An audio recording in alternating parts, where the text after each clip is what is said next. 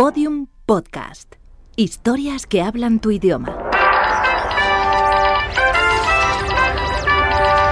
Esenciales. Grandes entrevistas.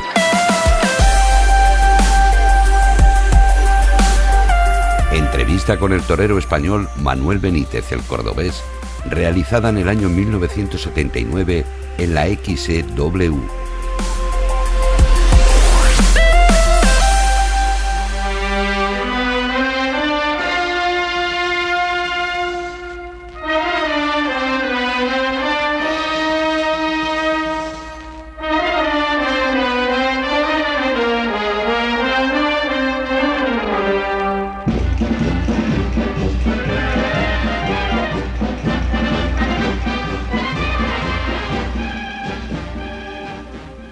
Bueno, pero vamos a pasar a otros temas, a otros temas ya aquí en la realidad, en la realidad que estamos pisando en estos momentos en Madrid.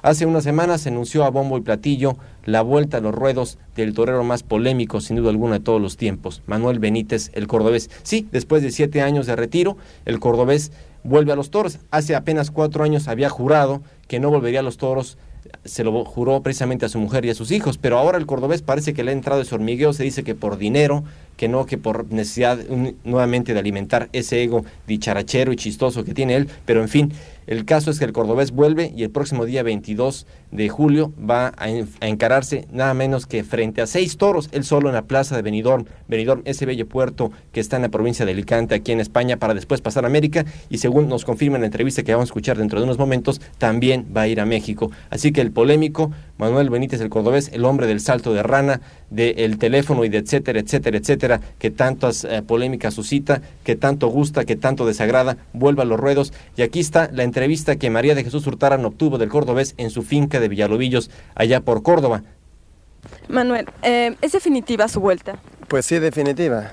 Yo creo que si Dios quiere empiezo a torear el día 22 del mes que, de este mes que viene y ya puedo torear en toda América y por España, en todos sitios.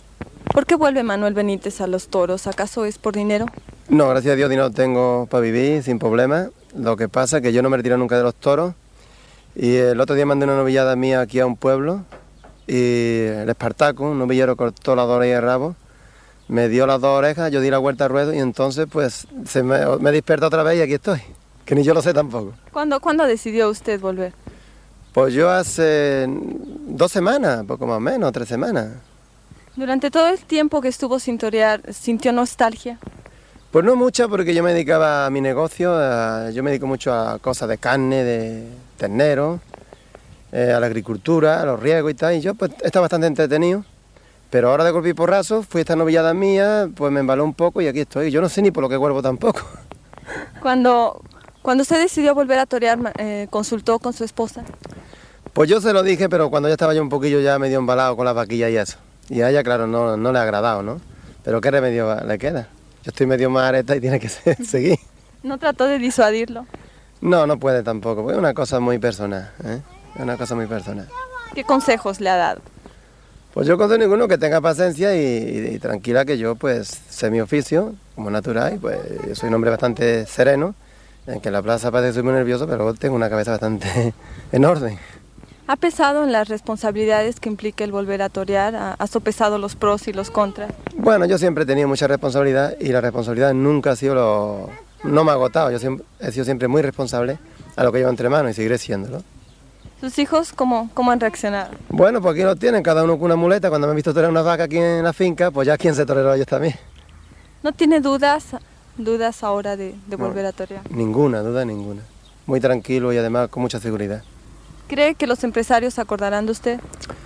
Pues creo que sí, porque ya pues me están llamando de todos sitios, tenemos ya muchas plazas de ofertas y yo he dicho que hasta que no me encontrara con la pierna bien, como me rompí una pierna por tres sitios, pues que no diría sí, pero yo creo ya, según voy, pues a lo mejor mañana empezar, empezaré ya ese contrato.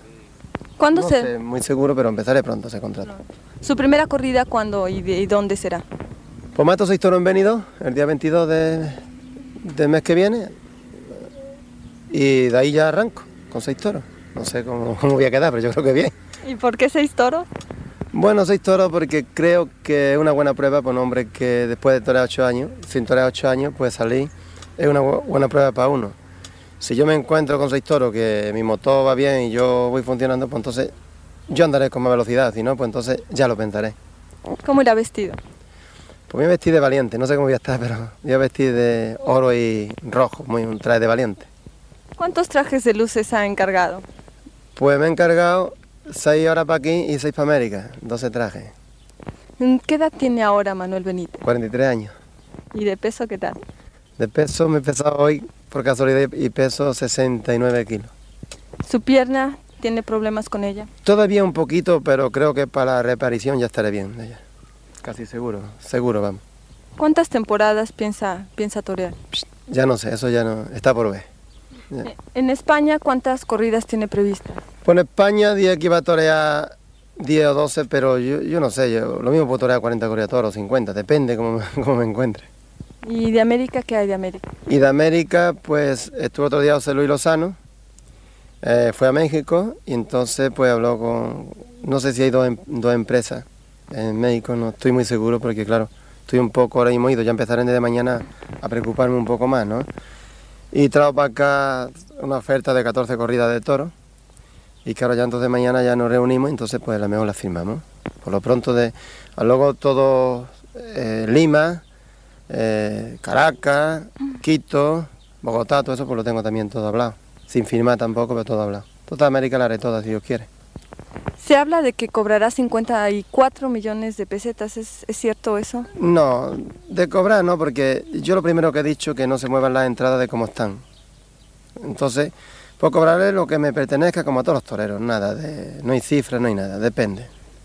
¿Se encarecerá la, feri- la, la fiesta ahora? No, no, no, porque yo soy primero que he dicho que no se muevan las entradas de su precio. ¿En qué consiste el entrenamiento que, que lleva ahora a cabo?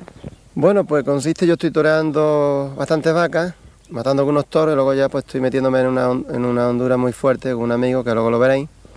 Ya empieza y para que a fondo muy fuerte, para no ahogarme delante del toro.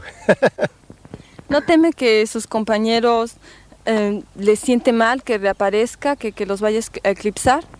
No, porque yo no me como el toro y no vuelvo de al revés. Cada uno tenemos nuestro sitio y cada uno tenemos dos toros.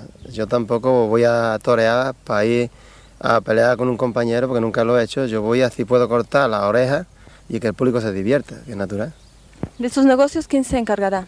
Pues de mi negocio lo va a llevar mi cuñado, que es el administrador que tengo, y lleva conmigo muchos años, y ahora seguirá él solo con ellos. Yo le también una mano cu- cuando esté en España. Gracias.